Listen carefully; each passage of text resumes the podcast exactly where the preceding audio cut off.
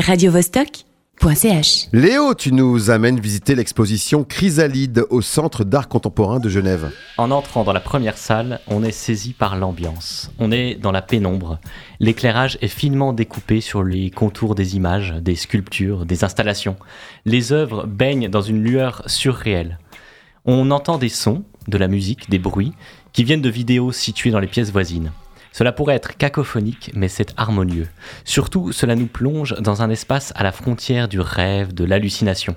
Les créations semblent déborder de leurs propres limites, entrer en résonance les unes avec les autres. L'exposition veut rendre hommage à la métamorphose. Alors qu'est-ce que ça veut dire exactement? Notre culture s'est construite sur des contraires opposés. Le vrai, le faux, la nature, l'humain, le masculin, le féminin. Mais depuis quelques années, des fissures se forment dans le grand bunker de la modernité. Des hybrides sont apparus, des êtres ou des concepts qui refusent de choisir un camp, qui choisissent de rester neutres, de transgresser l'ordre binaire. La fluidité de genre, les fake news, l'intelligence artificielle, les symbioses, le polyamour, le changement climatique. Des chimères parfois joyeuses, parfois destructrices, qui déborde de nos polarités habituelles. Le directeur du Centre d'art contemporain, Andrea Bellini, présente plus de 200 œuvres de près de 60 artistes très divers. On navigue en Europe, aux États-Unis, en Afrique, en Asie, en Amérique du Sud. Plutôt que des thèmes ou une chronologie, on suit un parcours composé de façon sensorielle, dans le but de créer une atmosphère, un certain état dans l'esprit des visiteurs. Première salle, les dessins de Guo Fengyi tracés à l'encre sur de longs rubans de papier, un enchevêtrement de lignes monochromes, un visage émerge sur le blanc de la feuille, mais les, les courbes se prolongent. le sur le blanc de la feuille, mais les, les courbes se prolongent, le déforment, comme si la figure ne devait jamais cesser d'évoluer. Quelque chose d'autre apparaît, de plus grand. Végétal, animal et humain sont entremêlés, superposés. Une vision puissante et inspirante d'une humanité hybride, sauvage, magique.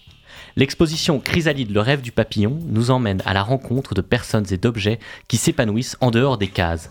Elle rend visible ce qui bouge, ce qui s'échappe, ce qui fuit. Troisième étage, les sculptures de Rachel Rose. Des roches recouvertes d'étranges excroissances de verre soufflé. Des formes blanches, douces, fantomatiques. Elles ressemblent à des méduses, des œufs ou du mucus, matière organique, vivante, soudée à la pierre la plasticienne invoque le trouble de ces fluides étranges qui débordent parfois de nos propres corps. Gluants, mous, élastiques, ils nous révulsent parce qu'on ne parvient pas à les ranger. Ils s'écoulent hors de nos catégories.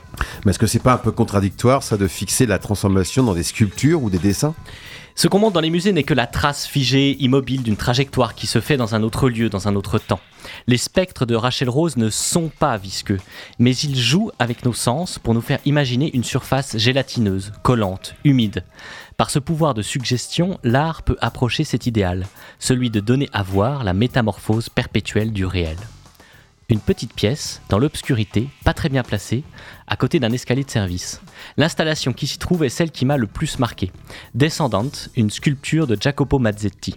Une ligne noire, fine, qu'on dirait tracée à la main, en suspension dans la pénombre. Symétrique, elle évoque un insecte, coléoptère ou papillon. Derrière, la lumière de LED minuscule se reflète sur un tissu invisible. Elle forme des halos flous des tâches éblouissantes qu'on n'arrive pas à localiser, à la fois trop proches et trop lointaines pour être nettes. Une illusion d'optique qui nous transporte dans un espace aux distances incertaines. Quelque chose cloche et je me laisse aller à cet entre-deux.